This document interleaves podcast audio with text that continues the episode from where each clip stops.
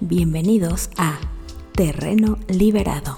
En este podcast seremos Gerardo Rodríguez, tú y yo, acompañados de nuestros amigos, expertos y grandes maestros, tratando temas de cultura, recreación, deporte, música, salud, política. Y aquellos temas de coyuntura nacional e internacional. En este nuestro terreno liberado. Comenzamos. Jóvenes, ¿cómo están? Bienvenidos a Terreno Liberado. Hoy estamos aquí con Richard Rubí. Hola, ¿qué tal? ¿Cómo estamos? Maestro de guitarra, músico, cantautor de la Magdalena Contreras, la alcaldía de la Magdalena Contreras, eh, joven inquieto del nuevo milenio, eh, eh, hermano mayor, preocupado por, por muchas cosas y, entre ellas obviamente la música y todo lo que implica la música, todo, todo, los accesos y no accesos de la juventud hacia la música, hacia la infraestructura musical, este, hacia la expresión de, este arte. Y, y, él es Richard Rubí. Hola, ¿qué tal? Preséntate, Richard. ¿Cómo estamos? Aquí en Terreno Liberado. Muchas gracias por la invitación. Muchas, muchas gracias. Pues ¿Quién es Richard Rubí? A ver, cuéntanos. Pues soy un chavo de 22 años que lleva toda su vida, la mitad de su vida, eh, en la música. Empecé a tocar la guitarra a los 11 años y desde ese momento pues tuve la convicción, ¿no? De que este era mi camino y que no quería hacer otra cosa con, con mi vida, no más que la música, ¿no? O sea, realmente sí lo tuve bien claro desde ese momento. obviamente, bueno, llegué a la prepa, llegué a la universidad, hasta que decidí ya dedicarme de manera formal a, a esto, ¿no? A la música. sí, sí, así es. ¿Quién te regaló la primera guitarra? Fue eh, mi, abuelita, mi abuelita materna, ¿no? De hecho, fue gracioso porque, bueno, yo desde los nueve años ya quería una guitarra, pero digamos que anteriormente pues ya había estado yo en otras actividades y las abandonaba, ¿no? No, no duraba demasiado tiempo, ¿no? Estuve un rato de niño en fútbol, no me gustó, lo dejé. Pensaron que con la guitarra iba a ser la misma situación, ¿no? Y ahí te clavaste. Ajá, sí. Entonces, un día llegué así con mi abuelita de broma, ¿no? Yo, a manera de broma, le dije, oye, abuelita, quiero una, una guitarra. Y en el centro, en la calle de Bolívar, había visto que vendían las guitarras con paquete que viene, bueno, viene su, su este, afinador, su ampli, así las guitarras de paquete económicas. cajitas así chiquitas, ¿no? Exactamente. Y le dije, ah, pues cuesta tres mil pesos. Y mi abuelito me dijo que sí. Y hasta yo, o sea, me sorprendí porque yo se lo dije así de broma, ¿no? Así como. Ah, ah. de esas abuelas quiere uno, no nada más de las abuelitas de Batman. y pues, y pues ya, ¿no? Llegó eh, el momento, fuimos al centro por, por, por ella. Yo iba en sexto de primaria. Y de ahí para acá, ¿no? De ahí para acá no, no la solté en, en ningún momento, ¿no? Digamos que, bueno, en el proceso tuve amigos que empezaron a tocar la guitarra conmigo, pero pues sí muchos lo dejaron o la dejaban un año y después regresaban. Pero pues no, yo desde ese momento no la solté en ningún momento hasta este punto de, mi vida. ¿En qué primaria estabas? Eh, Coronel Nicolás Romero. ¿Esa dónde está? Está ahí en la colonia Potrerillo de, Contreras, cerca del puente del Rosal. Ok. Sí, sí, sí. Iban en ese momento. Y luego en la secundaria, o sea, ¿En la secundaria tú eras de los de festivales y sacabas tu guitarra o, era otro asunto? No, pues de hecho sí, eh, iba en la 302 y, las primeras. Eh, no, los primeros dos años, pues todavía hacían festivales. No sé por qué razón ya después ya no, ya no se hacían. No recuerdo por qué se quitaron. Pero los primeros festivales, Día de las Madres, sí eh, llevé mi guitarra y toqué, toqué una canción con unos compañeros. La de Te quiero de los hombres G, me acuerdo. Ah, ok. sí. No, no me abandones.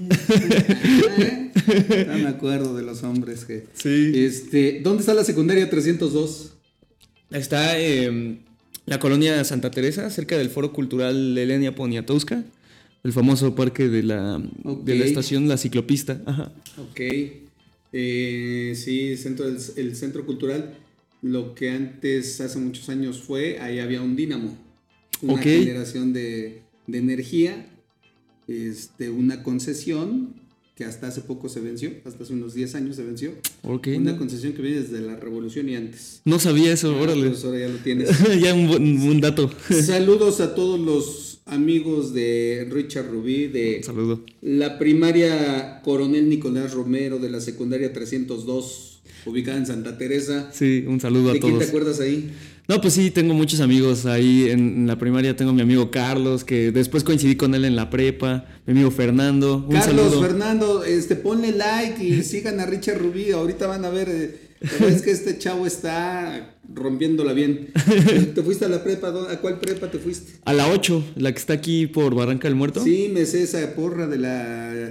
Este, hoy ya, hoy ya no la pueden gritar. No, de hecho, el primer, el primer año se conservó como era. Ya cuando iba en, en segundo año de prepa la cambiaron. ¿Y ahora cuál es? No, la verdad no me acuerdo. Todos, me acuerdo que todos estaban reacios con el cambio y muchos seguían diciendo la, la, la porra original. Y pues yo todavía me acuerdo de la, de la primer porra, ya de la Em- ni me acuerdo. Empieza con chi y Ajá. termina con bizcocho. Exactamente, ¿No? sí, así es. todo lo que podemos, todo lo que podemos decir Así es. al respecto. Así es. es- Bueno, pues saludos a todos los de la prepa 8. Sí, sí, sí, muy en buenos, Plateros. muy, muy buenos tiempos que pasé ahí, la verdad. Es- fue- ¿Cuál es la. ¿Cómo se llama? ¿Miguel Schultz? ¿O cómo Exactamente. Sí, así es. Schultz. Así es. La prepa 8 de la UNAM hay otra. Me refiero a la UNAM porque también existe el CCH Sur. ¿eh? Sí, sí. Claro. De CCH Sur. Ajá. ¿Hay otro? Órale, Y sí. luego, luego dices que estuviste en la universidad. pero, ¿Qué Sí. hiciste? ¿Hasta dónde llegaste? Eh, estuve nada más un semestre en comunicación en la Facultad de Ciencias Políticas y Sociales. Sí me gustó. Pásenle un currículum a este chavo. En comunicación. Ajá. Y sí me gustó la, la carrera, la verdad, o sea, te ponían a leer cosas interesantes. La cuestión es que, bueno, yo estaba en el turno vespertino y pues siempre, ¿no? O sea, siempre tuve la convicción como de querer hacer algo con esto, ¿no? Eh, la- la- con la música. Y pues verdaderamente por cuestiones de horarios no me daba tiempo, ¿no? Más que, o sea, vi- vives para la universidad cuando estás estudiando. Sí. Y la verdad es que yo, para, para lo que yo quería como mi proyecto de vida, pues no, no compaginaba muy bien y por esa razón decidí dejar, dejar la carrera y pues dedicarme a full a, a- a la música. Y a la par, bueno, en todo este proceso de mientras estaba en la prepa y todo, tuve pues bandas de rock. eh, ¿Qué bandas de rock tuviste? La- ¿En la- ¿Cuáles tuviste? Sí, sí, sí. La primera, pues, fue desde mis 14 hasta mis 19 años. Fue, fue mi proyecto, mi primer proyecto serio. Se, se llamó Licea. Licea. Sí, Licea. Y sigue, la música sigue en Spotify, en plataformas digitales, ¿no? Y sí, bueno, con ese proyecto, digamos que, pues, agarré muchas tablas, ¿no? De, Sí. de que íbamos, tocábamos covers en fiestas, tocábamos en donde nos invitaban al principio en casa de, de Juan, en casa Los de 15 María. años, Sí, los bautizos y todo lo que fue pretexto. Totalmente, hubo mucho de eso, ¿no? Hubo muchísimo de, de- de esas fiestas. Y bueno, y de hecho lo que hacíamos... ¿Cuántos eran en Licea, perdón? No, sí, éramos cuatro, éramos Cuatro. cuatro. Mi amigo Emanuel, Raúl, Gerardo y, y su servidor. Gerardo Tocayo, saludos. Sí, sí. Bueno, también a los otros tres. Emanuel, ¿quién más? Emanuel y Raúl. Sí. Raúl, Sí, sí, sí. Gerardo y Richard. Así es, nosotros conformamos ese, ese, Licea. ese, ese proyecto. Ajá. Y pues sí, con, con ¿Y ese... por qué se bajó Licea? ¿Por qué se deshizo? Pues eh, empezaron a cambiar los, los proyectos de, de vida de cada quien, ¿no? La verdad es que también empezaron a, a ver como muchas presiones en el sentido de que, pues es complicado, ¿no? Que un proyecto musical, sobre todo música original, te genere ganancias, ¿no? Entonces, nosotros con cinco años que teníamos con ese proyecto, pues ya en algunos empezaba a caer como la desesperación de chino, o sea, sí, sí ya generamos algo de esto, pero todavía no como para vivir eh, bien, ¿no? De, de este proyecto. Entonces yo era de la idea de esperar, ¿no? Porque incluso uno viendo las historias de otras bandas, Ajá. pues se ve que otras bandas despegaron hasta los 10 años, ¿no? De estar insistiendo. Es el caso de Zoé, por ejemplo, ¿no? Zoé, que es una banda de rock mexicano muy famosa.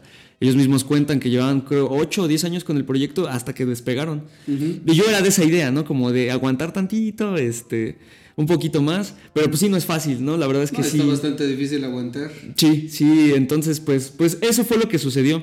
Fue ahí que entré ya a la universidad. Y yo, bueno, yo en ese momento pasé por, pues por un replanteamiento de toda mi vida, ¿no? Hasta, hasta una crisis, por así decirlo, decía, chale, ¿cómo voy a hacer todo eso que hacíamos con Licea yo solo, ¿no? Porque la verdad es que, bueno, el hecho de que fuéramos cuatro, además de que los papás de Manuel, el, el cantante, estaban muy involucrados con el proyecto. Yo estoy muy agradecido con ellos. Un saludo al señor Lupillo y a la señora Alejandra. Señora Alejandra, señor Lupillo, Un abrazo y un saludo aquí desde Terreno Liberado. desde Terreno Liberado, abrazos. Y pues ellos muy, muy involucrados con el proyecto, ¿no? La verdad, eh, estaban muy entusiasmados eh, con, con que todos estuviéramos haciendo algo de la música. Y pues digo, eso, eso la verdad era una ayuda, ¿no? Porque grabar un disco no es barato. eh, con- con- bueno, desde antes, ¿no? Incluso desde pagarte clases hasta comprar un instrumento, pues eso ya implica una inversión, ¿no? Y ellos estuvieron ahí con los cuatro como si fuéramos sus hijos, ¿no? Y pues bueno, de ahí ya fue después que entré a la universidad y desde ese momento fue que, que dije, quiero hacer algo yo solo, ¿no? Eh, en ese momento pues todavía no, no tenía una actividad económica que me generara pues un ingreso suficiente como para poder solventar esos gastos que implica un proyecto. Pero hoy por hoy afortunadamente pues, las cosas ya empiezan, empiezan a fluir un poquito más que en esos tiempos. Ah, qué. Sí, sí, sí. y, y, pues bueno, eh, eso me llevó a lo que estoy haciendo ahorita, ¿no? Eh, que es un, pro- un proyecto solista con bajo mi nombre de Richard Rubí. Ajá. y pues es un proyecto pop, ¿no? Muy, muy influenciado por, no, no lo sé, tengo muchas, muchas influencias, ¿no? Pero por decir ahorita alguien, el cantante Juanes es como... Juanes. Sí, sí. ¿Él, es qué? ¿Colombiano? Ajá, sí, sí, ¿no? Juanes. justo, justo es colombiano. Tengo la camisa negra. Sí, sí. No sé decir. Ro- Rolota. ¿Qué otra canta Juanes? La de Sporting. Y es Ah, por sí, ti. Esa. mu- ¿Ese es de Juanes? Sí, sí. Yo pensé que la cantaba así como. Otro, otro brother. otro- Sí, sí, sí. Órale. ¿Y luego quién más te inspiraste? Pues hay un cantante que es estadounidense que se llama John Mayer. eh, también es como, John Mayer. como, como de los que más admiro y respeto ¿Qué muchísimo. canta John Mayer? Eh, Es eh, rock pop, pero en la guitarra tiene mucho nivel, ¿no? Es también así como blues. Así, Ah, blues eh, está muy, muy. Él, él, inspirado así en Eric Clapton, B.B. King.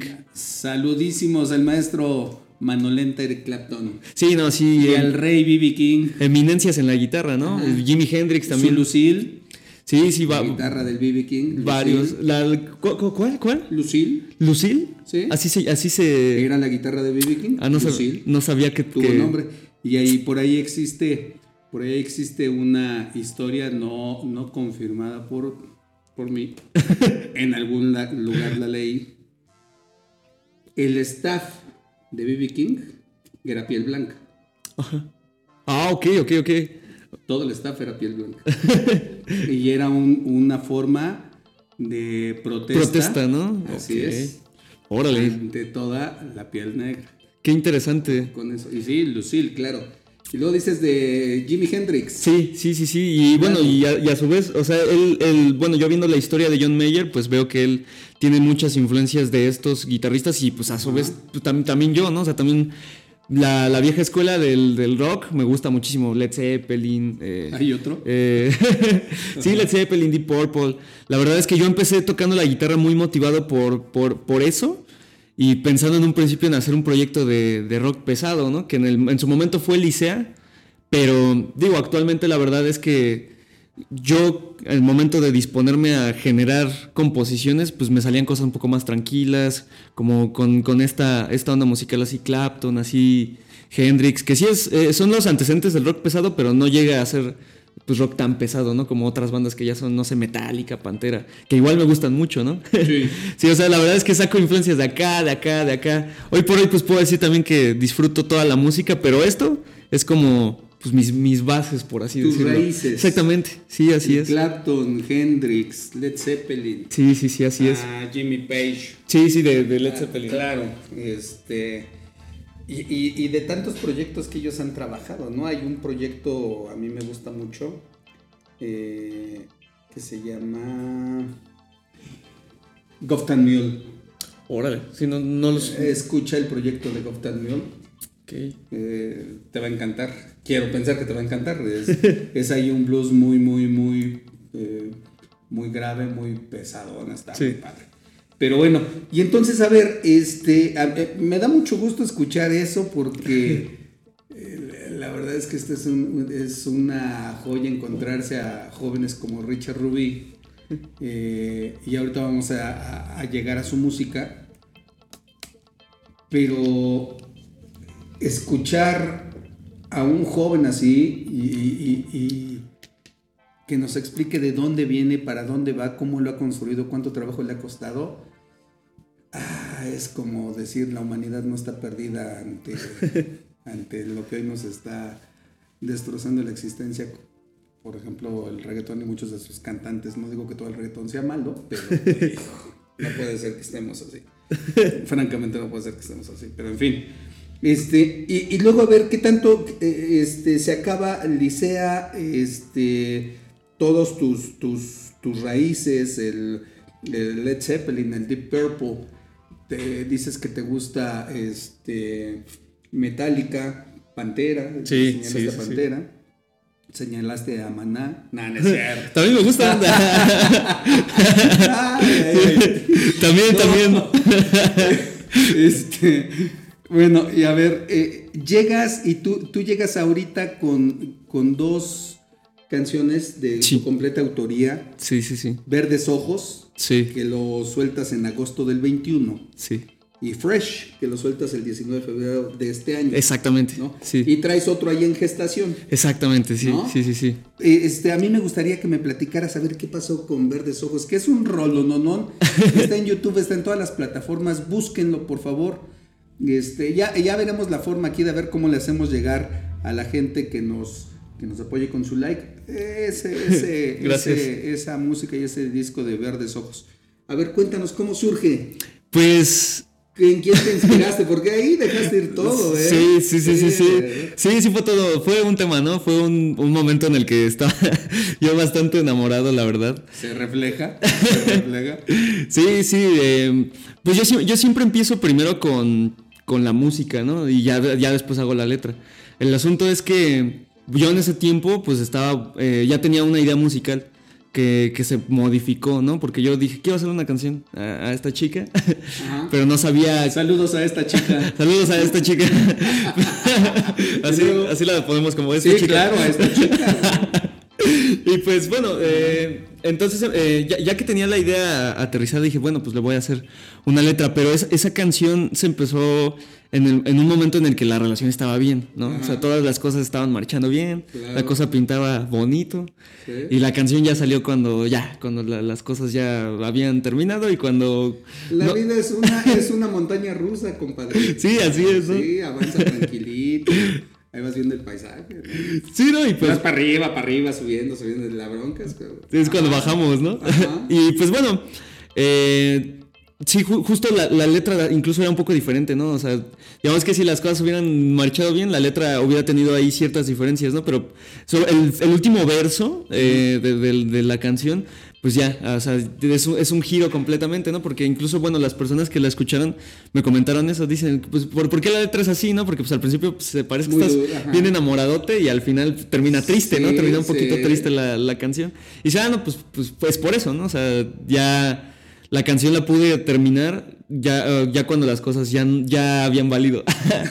Yo no sé si sea cierto, ¿no? Pero ahí hay un unos guitarrazos de Creep de Radiohead, donde precisamente también ellos cuentan cómo eh, están, eh, estaban armando la de Creep y, y se les hacía muy melosa y todo. Ajá. Y meten los guitarrazos para romper lo meloso de la canción. Y- Que tenga algo de fue, heavy. Fue, fue un hitazo, ¿no? Sí. El guitarrazo para romper.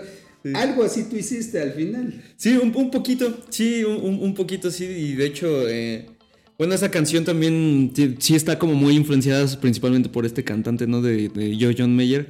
Eh, y pues sí, eh, de- esa es como la, la- la historia que hay detrás de, de la canción. Incluso yo ya no la, pues ya no la quería terminar, ¿no? Pero dije, no, pues hay que terminarla, está quedando, Sí, está claro. quedando bien. y, y, pues e- ese fue el primer, el primer paso, ¿no? Con, con mi, con mi proyecto solista. Que, que es importante mencionarlo, pero yo esta canción la saqué en 2021 y mientras estuve alternando con, con otra banda, ¿no? Es por eso que también hay, hay como un espacio un poco considerable de esta primera canción a, a Fresh, ¿no? Que la saqué apenas. Sí. Esta pues fue 2021 y Fresh 2023. Porque estaba yo ahí como, digamos, eh, rotando con otro grupo y estaba justo, ¿no? En ese como... ¿Con quién rotabas? Este, con unos amigos. Con. Sí, sí, Saludos sí. A, a unos amigos y a esta chica. otra vez. Y pues bueno, eh, justo estaba yo como dudoso, ¿no? Estaba yo todavía con, con dudas como de, ok, le dedico el 100% de mi, de mi energía a estos amigos o, o a mi proyecto solista, ¿no? Ya la, la diversidad de las circunstancias me llevaron a tomar la acertada decisión de mejor entregarle toda mi energía a mi proyecto, ¿no? Porque, pues sí, o sea, la gente no está para saberlo, pero sí es una inversión fuerte la que uno hace. No, sí está para saberlo, porque a ver, siempre nos han contado la parte bonita, Sí. romántica de que este, pues, las guitarras casi son mágicas, Sí. ¿no? Y de repente ya naces, te sacan de la chistera, ya naces bonito, con tu guitarra bien cookies y, y tocas poca madre, ¿no? Sí, sí, o sea, sí. pero, pero no se ve la parte de atrás. Justo, justo, es- es- ese, ese punto es muy importante porque justo luego la gente piensa que, eh, pues no sé, igual como con los boxeadores que nacieron con talento y por eso son buenazos, pero no, o sea, hay mucho trabajo también de, detrás, ¿no? De así como un boxeador, un deportista, pues igual en un, un músico.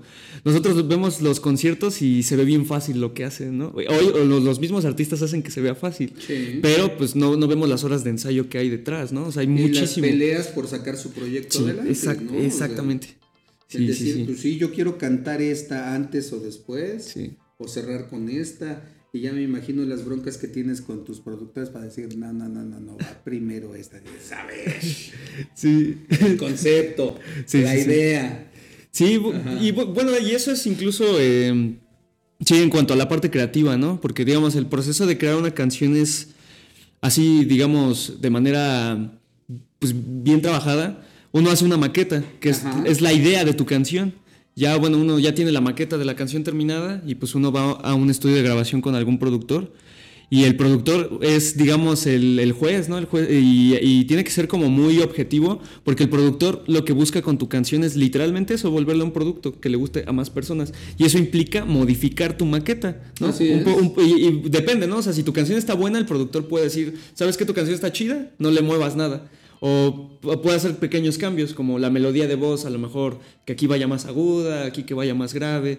En, en el caso de Verdes Ojos, por ejemplo, lo único que quitó el productor de mi canción fue el intro. Tenía un intro, un intro musical. eh, y, me- y el productor me dijo, hay que quitarlo y en- entra directamente con, con el verso, luego, luego con el nena, te quiero explicar. Pero antes tenía un intro, ¿no? Y fue la única modificación que en ese caso le hizo a mi canción eh, eh, el productor. Saludos a Manu. Manu es productor. Manu. Sí. Sí, Manu, sí, sí. productor, saludos. Muy, muy, muy bueno. Muy, muy, muy buen productor. Ya con él, con él desde Licea es que, que, que- que trabajo con, con él. él. Sí, sí, es buenísimo, buenísimo. Y, y pues eh, ese fue el único cambio que le hizo a la rola. Y al principio, cuando yo tenía 16 años, que fue cuando grabé lo- mi, pues, el primer material del de Licea, es más complicado, ¿no? Que, que un productor llegue y te diga, oye, no, pues es que hay que moverle esto, esto, esto a tu canción. Pues al principio sí duele un poquito, ¿no? Porque Claro. está uno tan acostumbrado a escuchar ya su canción de cierta forma que pues es hasta un golpe al ego, ¿no? Pues el hecho de que le digan, no, pues tu canción, ¿sabes qué? Tu canción tiene que ser más corta porque está bien larga. O hay que quitarle el solo de guitarra, ¿no? O cosas así. ¿No se acuerdan de, de Garden of Eden, o sea, Inagada David? Ah, sí, sí, sí, sí. ¿No? Todo lo que duraba. Ajá. Como 10 minutos, ¿no? Creo. Más.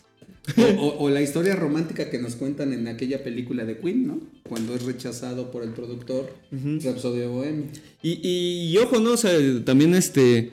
O sea, el productor por algo es productor, ¿no? Entonces uno tiene que ser muy abierto a, a escuchar como pues esas críticas constructivas. no porque te rompen el proyecto, o sea, porque a ver, ahí sí, ahí sí hay una, una línea Sí. muy, muy, muy delgada, Sí. porque tú eres. A ver, yo no me imagino diciéndole a alguien toda proporción guardada en historia, en el tiempo, pero yo no me imagino a alguien diciéndole a Da Vinci, cámbiale aquí, porque no va a volar, no va a funcionar.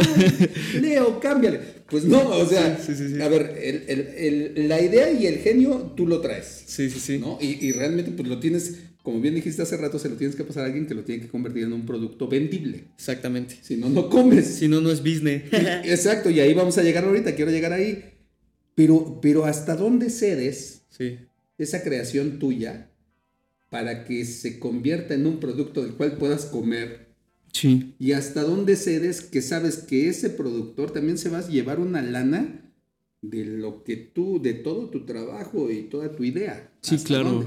No, pues re- realmente por eso uno piensa en la maqueta que esté muy bien hecha. O sea, obviamente uno le pone todo el esfuerzo a la maqueta como pensando en que esté tan bien hecha que el productor le cambie lo menos posible, ¿no?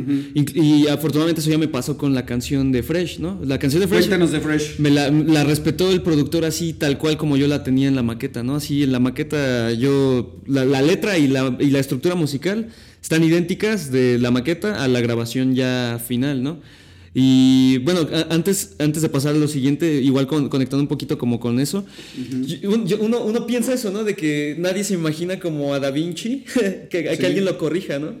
Pero digamos que ejemplos con grandes artistas y están en YouTube, eh, la canción de Beat It de Michael Jackson, que Michael Jackson era una eminencia, ¿no? Es un cantante increíble, nadie pues se imagina a alguien diciéndole a Michael Jackson qué hacer, ¿no? o corrigiéndolo, ¿no? Ah, este, bueno, corrigiéndole los pasos. Saludos a Paula Abdul. Eso es... Excel- eh, excelente bailarina hasta la fecha. Paula Abdul. Que le ponía la coreografía a Jackson. Yo no me imagino Sí, sí, claro. este, alguien poniéndole una coreografía a Jackson. Sí, sí, exacto. Cabrón. Pero es, es lo que justo uno no ve, ¿no? Hay un video en YouTube que muestra como cómo era la maqueta de. Biret, la, justo la maqueta de Biret, y es muy, muy diferente de la que nosotros escuchamos ya en el disco de Thriller, ¿no? Sí. Igual hay un documental que se llama Some Kind of Monster y ese muestra todo el proceso de grabación de un disco de Metallica, cómo trabajan de cerca con su, con su productor que se llama Bob Rock. Ajá. Y pues igual, o sea, el productor hasta los regaña, hasta se enoja con ellos. Y Metallica es Metallica también, ¿no? O sea, que son unos monstrazos. Fíjate que me estoy acordando, y ahorita pasamos al tema, ya lo prometo, pero me estoy acordando de Blondie, aquel grupo setentero, Ujú. eh, y un éxito que tuvo a finales de los 70 llamado Corazón de Cristal, Heart of Glass, Sí, sí, Heart of Glass. ¿no? Este, ese era un reggae, Ok, ok, ok. ese era un reggae, y, y cuando lo sacaron, justo le dijeron, a ver, no sé cuál sea la palabra correcta, pero dijeron, a ver, Cambia de cámbiate estilo, ¿no? Sí, Y adiós reggae. sí, sí, sí. Sí, y, y- y- y es un, el productor ahí el que juega un papel importante. Ajá. Es- es- tiene, tiene que haber muy buen equipo, y ¿no? fue un hitazo la canción. Y probablemente si hubiera sido reggae, a lo Se mejor hubiera no. quedado muerta. tal Exact- vez. exactamente, ¿no? E- Esa es, la, esa es la cuestión y la importancia de trabajar con un productor.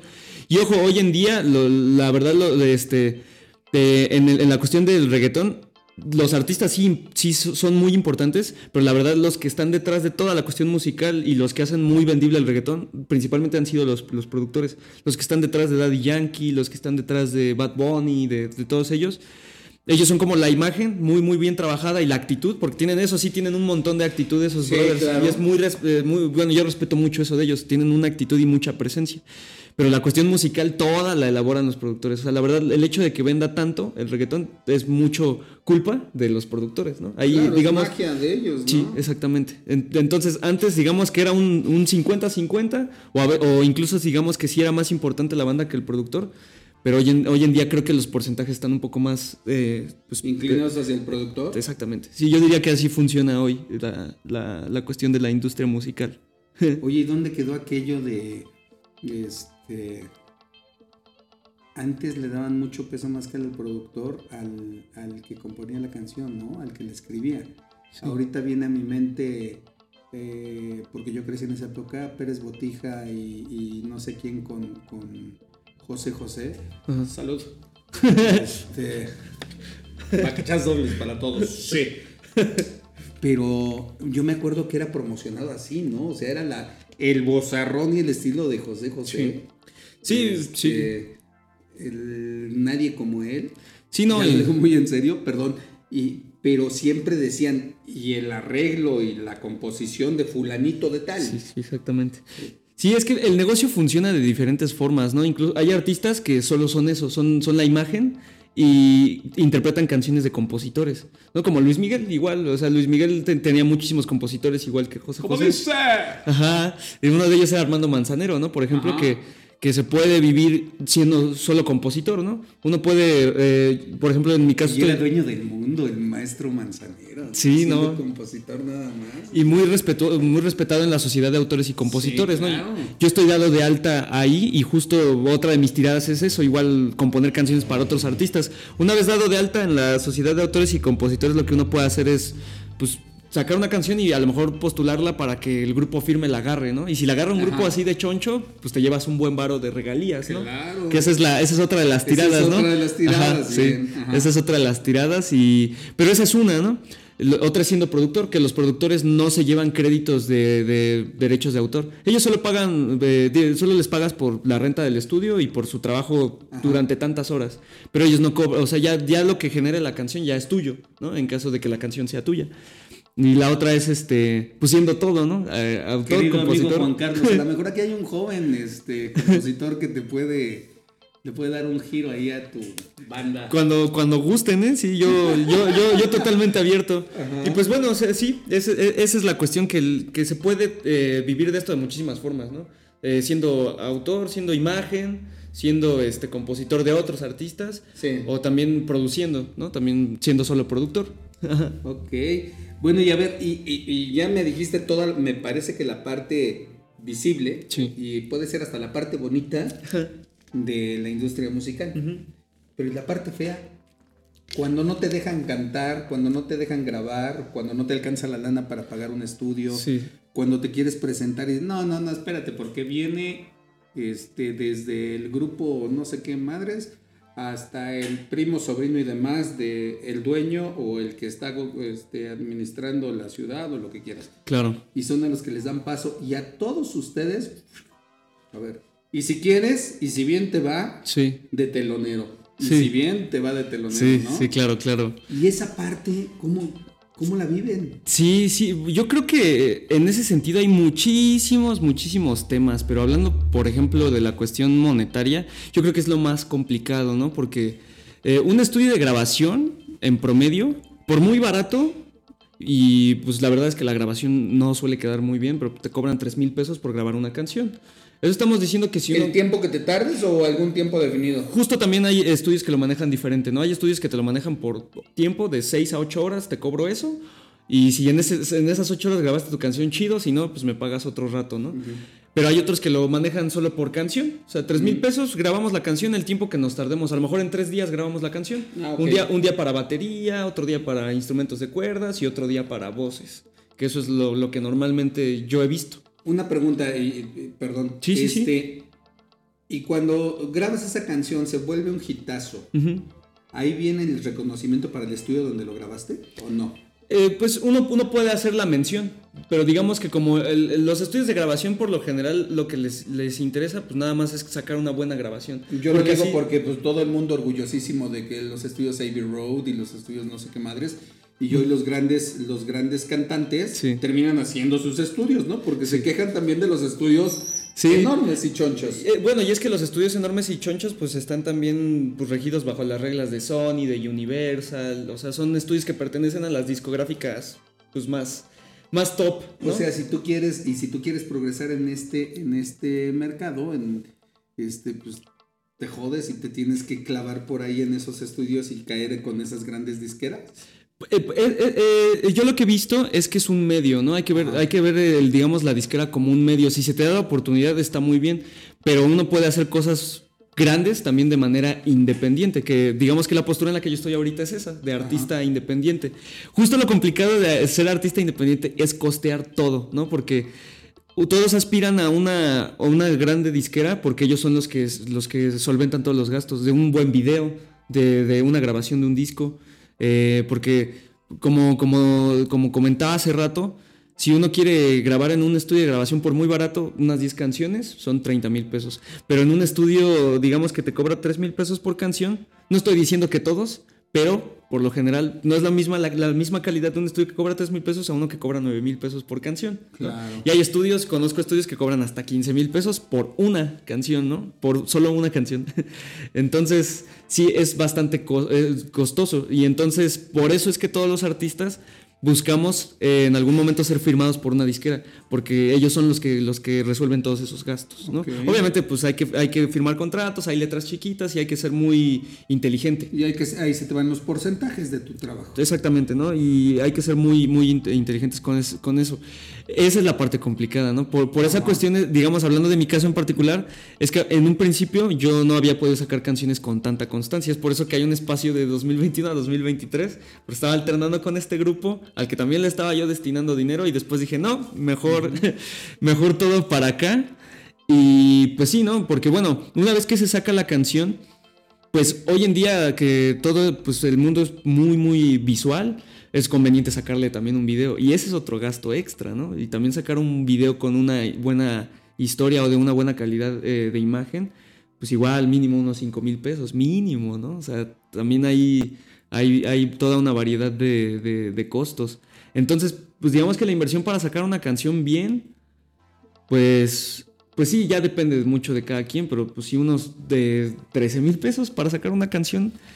En promedio 13 mil pesos. Sí, y 9 mil pesos sin el video, ¿no? Sí, sí, sí, o sea, sacando la, sacando la pura canción en un buen estudio de grabación, ya con, ese presupuesto, pues ya, ya, ya puede uno eh, sacar una, una canción de calidad, ¿no? Sí, porque yo, por lo menos, lo que pienso para mi proyecto es, pues si quiero sonar igual que los grandes, pues tengo, tengo que buscar un buen estudio de grabación, ¿no? Oye, Richard, y ahorita, por ejemplo, a ver, Terreno Liberado te quiere presentar, por decir. Sí, sí, sí. Este Terreno Liberado va a ser un en vivo, un unplug, no sé cómo se llame, yo ya estoy bastante viejito para todo eso. Saludos al auditorio. Este, ya estoy bastante viejito para eso, ya no sé cómo se llame. Pero a ver, eh, eh ¿Tú te presentas en, en qué lugares? ¿Qué necesitas para presentarte? Eh, si Terreno Liberado te dice, oye, vamos a, vamos a echarnos un unplug de una hora, dos horas, eh, ¿tú traes repertorio para eso y más? Pues ahorita justo eh, voy a tener una presentación el 20 de mayo. 20 de mayo, ¿en dónde? En Zombie Dinner Tlalpan. es saliendo de Metro Xola. Ajá. Y bueno, 20 de mayo va, va, va a haber una presentación ahí. Y pues ahorita, ahorita principalmente lo que, lo que busco justo es tener eventos, digamos, un poquito más espaciados para justo ir trabajando mi poder de convocatoria, ¿no? Porque digamos que una de las cosas que pesan mucho y de las más difíciles de desarrollar en un, en un artista es llevar gente a un evento, ¿no? Y es por, y es por lo que más adelante, es por lo que más adelante pues te buscan incluso las disqueras. Si las disqueras ven que tienes números en redes sociales, que, que, que convocas un evento y, llenas los, lugares, pues empiezas a, llamar la atención y dicen, ah, pues este, este brother como que empieza, ¿no? A, a, generar. A generar. Sí, entonces, eh, pues justo no, ahorita por eso estoy, ah, pues digamos, haciendo eventos con un espacio de tres meses. Tuve, tuve uno en, en febrero, estuvo bien, fue, fui para abrirle a un amigo que es influencer. Y, y bueno, y ahorita viene este evento en mayo. Igual, ¿no? Pues digamos, nosotros lo que hacemos es poner todo el backline, ¿no? Que son amplificadores de guitarras, amplificador de bajo, batería, para poder sonar de manera óptima. Pero cuando no hay toda esa infraestructura, lo que hago yo es, pues, un show acústico yo solito, ¿no? Porque también tengo amigos músicos y pues pues es trabajo, ¿no? Entonces les pago a mis amigos músicos por, por, tocar, por tocar conmigo. A ver, te presentas entonces otra vez, mayo 20. Exactamente. ¿En dónde? Zombie Dinner Tlalpan. ¿Zombie? Ajá, Zombie. Ah, ok, Zombie. Sí. Sí, es un, es un bar que tiene ahí sus estatuas de, de zombies. Este, Tlalpan. Ajá. Está padre el concepto del lugar. A ver, a todos los que están aquí en Ciudad de México, por favor. 20 de mayo. ¿A qué hora? ¿A, qué hora? a las 7, de la noche empieza. Es para todas las edades. Gracias a nuestras groupies. y es para todas, es para todas las edades. Eh, eh, la, venta de alcohol obviamente es con INE, pero como es un bar familiar, pues pueden llevar a, sus hijos, a sus sobrinos, a quien Le quieran. Le prestan el INE al hijo y a los sobrinos. y una Se, chutan un rompope con chocomil. 7 de la noche y me acompañan tres, tres bandas eh, amigas. Una, una, de esas bandas es de un exalumno mío de guitarra. Ok. Y, eh, y, pues nada, pues los esperamos por allá. La, la entrada está en 100 pesos. Entrada en 100 pesos. Ahorita, ahorita está en ese costo. Eh, el día del evento estará en 150. Igual, si quieren comprar su preventa, pues nada más que me manden un mensaje. Les paso los datos para que realicen su transferencia y los anotamos en una lista de que ya ese día ya pueden llegar tranquilamente sin pagar su entrada. Ok, pues necesitas decir, a ver, a dónde te van a mandar el mensaje para la preventa, porque si no. Claro que sí. A ver, preventa 20 de mayo. Zombie Tlalpan, Zombie Dinner Tlalpan, 19 horas. Richard Rubí y acompañado de dos bandas más. Tres. Tres bandas más. Tres bandas más. Eh, tocando desde las 19 horas. Así es. Eh, me, eh, me, me mandan mensaje en mi Instagram. mi Instagram es richard-rubí.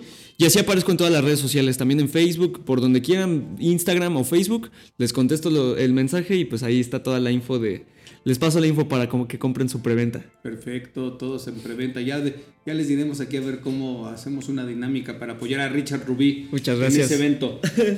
y luego entonces, a ver, y, y bueno, te vas a presentar en mayo, dices que descansas tres meses. Bueno, no descansas.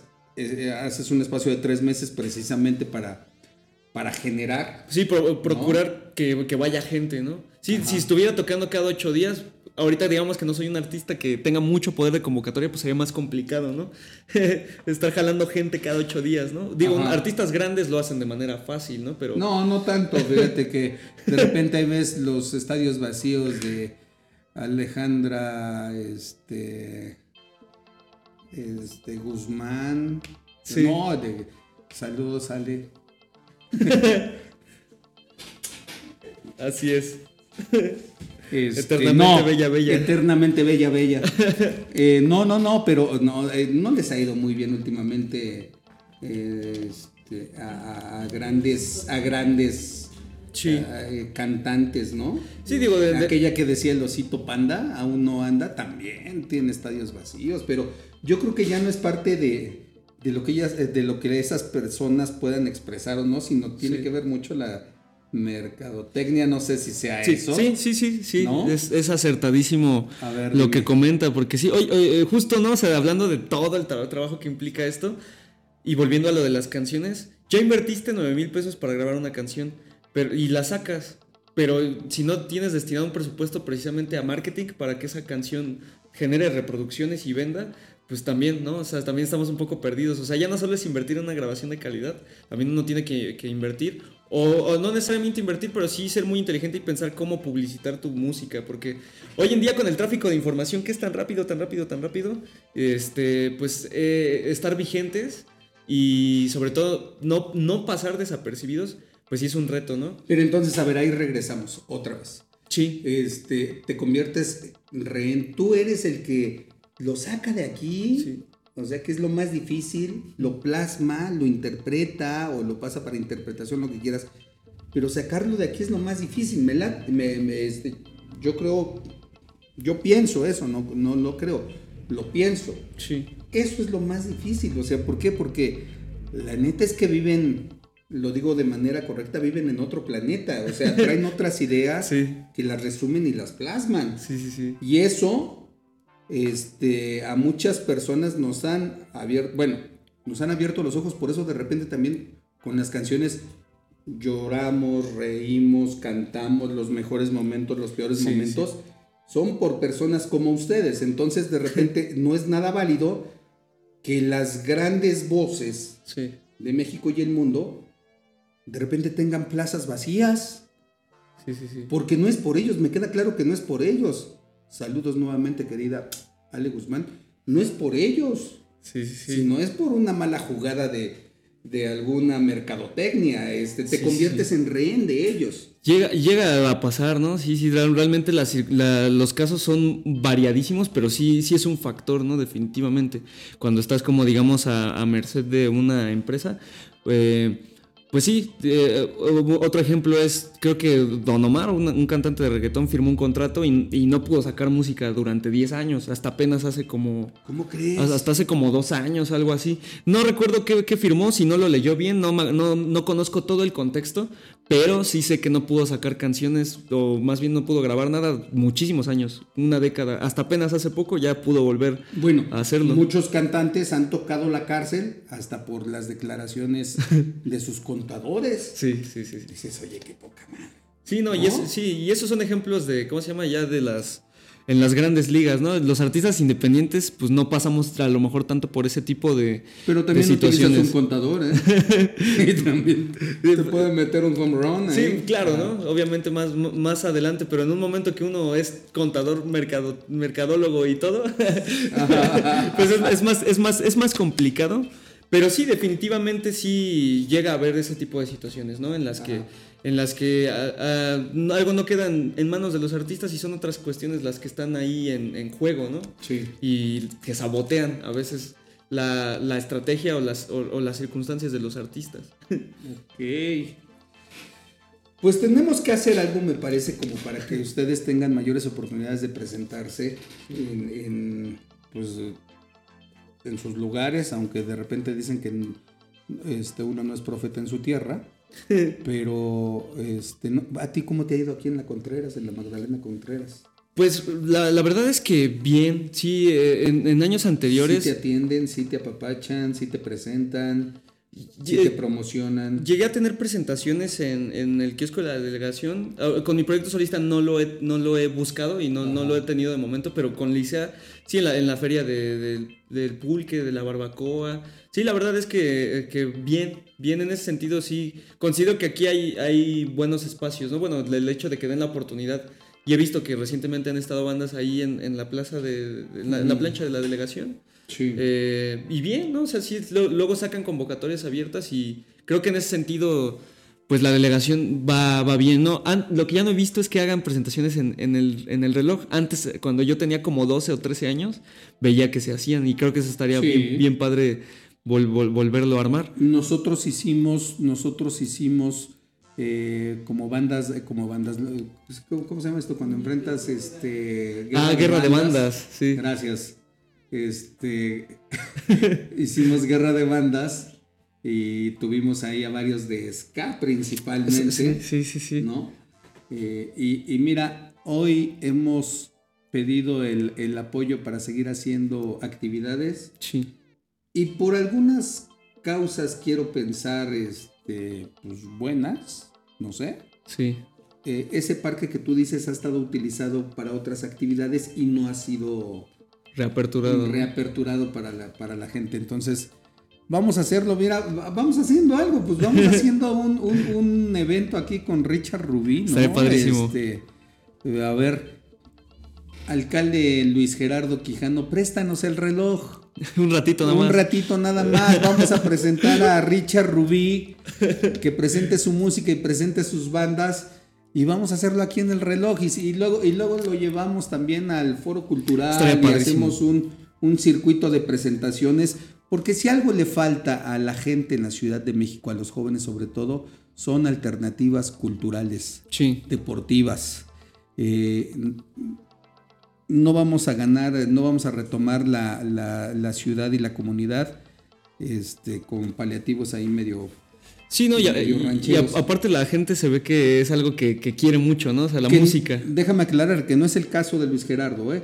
este, pero es en general, en esta ciudad, o sea, nada más es de a, de a mejoradito y de a mejoradito y de a mejoradito. Entonces, pues, ayúdanos, Tocayo, ayúdanos a presentar a Richard Rubí. Ibas a comentar algo. Sí, so- solo eso, que, que creo que es algo que, que a la gente le, le encantaría, ¿no? O sea, la- pues hay- hay- yo conozco muchísimas bandas de Contreras que buscan el espacio. Y aparte de conocer bandas que buscan el espacio, también sé, de gente que consumiría este tipo de eventos, ¿no? Y que Órale, a pasarían- ver, va- vamos cerrando algo aquí en, en redes y para que se quede en el infinito y más allá. la posteridad. Claro, eh, vamos, vamos haciendo el compromiso. Entonces, en mayo 20 tú te presentas en... Eh, Zombie Dinner Tlalpan. Ah, Ok, a las 19 horas échenle mensaje y tiene preventa. Y luego después, ¿cuándo, para cuándo lo vamos? En mayo, junio, julio, agosto. Julio o agosto estaría padrísimo. Julio, agosto. Sí. No, pues tú dinos. Julio, julio. Julio porque a lo también hay, pues la gente está de vacaciones, ¿no? Órale, vacaciones julio. de verano. Vamos a armar- le vamos a llamar esto Festival de Julio. Porque Julio regalado ya no lo ganaron. Este, pero bueno, Julio, Sí, sí, sí, sí, claro vamos que sí. buscando ese circuito de presentaciones para Richard Rubí en la Magdalena Contreras y si no se puede también en Álvaro Obregón y en Tlalpan y en Ciudad de México y de- en Iztapalapa para el mundo también nos está diciendo que nuestra productora va también para También, Iztapalapa. también, también. Este, ¿te parece? Sí, ¿Que quede ¿no? como tal? Por supuesto que sí. Trato cerrado. Pues así lo vamos a hacer, Richard Rubí. Excelente. Algo con lo que quieras, un mensaje, con lo que quieras, que cante. A ver, ¿traes para cantar? No, no, no. Bueno, pues échate un palomazo. No, no vengo preparado para la situación. me, hubieran, me hubieran dicho y traía mi guitarra. no, señores, no venía Ya le estoy volando los, los- los oídos a quien no usa audífonos allá atrás. Ok. Bueno, pues a la siguiente que venga y, y que nos cante Sí, sí. sí. una probadita. Échate ahí un estribillo de verde, verdes ojos. Nena, te quiero explicar lo que entre tú y yo acaba de pasar. Dos almas, el universo conectó. Las circunstancias y el tiempo les regaló. Y, y- y, bueno, a ver, eh, mensaje final, dinos a ver qué, qué se queda en tu siguiente creación. Dijimos, ¿estás Sí. gestando algo que viene? Sí, justo, justo la, la semana pasada empecé a grabar mi tercer canción. Eh, pues nada, la verdad se viene algo, es un poco diferente de estas dos canciones que he venido haciendo. Es una onda un poco, pues combinando elementos de la música electrónica, pero la música electrónica suele ser eh, programada o con sintetizadores, Sí. ¿no? Y esta es una pues, canción que toma elementos de la música electrónica, pero con todos los instrumentos reales, todo El- es tocado. ¿Electrónica como de quién? Avicii, por ejemplo, Ajá, sí, como- claro, como, algo, como sí. algo, yo creo que el ejemplo más, más claro y Martin Garrix. eh, sí, sí, algo así, sobre todo con esos elementos de, de las percusiones, Sí. pero tocadas con una batería real, ¿no? Que eso, eso era, eso era lo que yo quería como hacer en esta canción, ¿no? Tomar elementos de esa música, pero tocar, que todo sea tocado, ¿no? Que nada sea Y como, yo como sam- soy de la vieja onda, saludos a los Chemical Brothers. Y a Daft Punk. Y al Daft Punk. Ahorita nos vamos a poner a saltar aquí. Around the world, Bueno, muy buenos, muy, muy, muy buenos. Claro. Y pues nada, pues muchas gracias por la, por la invitación, agradezco mucho el espacio y pues digo, ojalá salgan cosas muy padres de aquí para ustedes y pues también para, para acá de este lado. Aquí Van todo el alianzas. apoyo. todo el apoyo para este Richard Rubí y, y por favor síganlo en redes a Richard Rubí. Eh, Richard-Rubí. Sí, muchas gracias. favor. Así me pueden encontrar en todos lados, en plataformas digitales, en mis redes sociales. Ahí en TikTok de repente subo pues, tutoriales de guitarra, eh, consejos de composición. Ahí la comunidad va creciendo poco a poco ahí en, en- en TikTok. Perfecto. muchas gracias. Richard, mira, Excelente. terreno liberado con Richard Rubí. Perfecto. Aquí está, por favor. Muchas gracias, eh. Ya, eh, llévatela. órale. Ya para, para Ya- tocar. y ya después vamos a hacer unas del donde se va a presentar Richard Rubí. claro que sí. Muchas gracias, amigos. Eh. Nos estamos viendo entonces próximamente. Jóvenes, yo soy Gerardo Rodríguez. Esto es Terreno Liberado y él es Richard Rubí.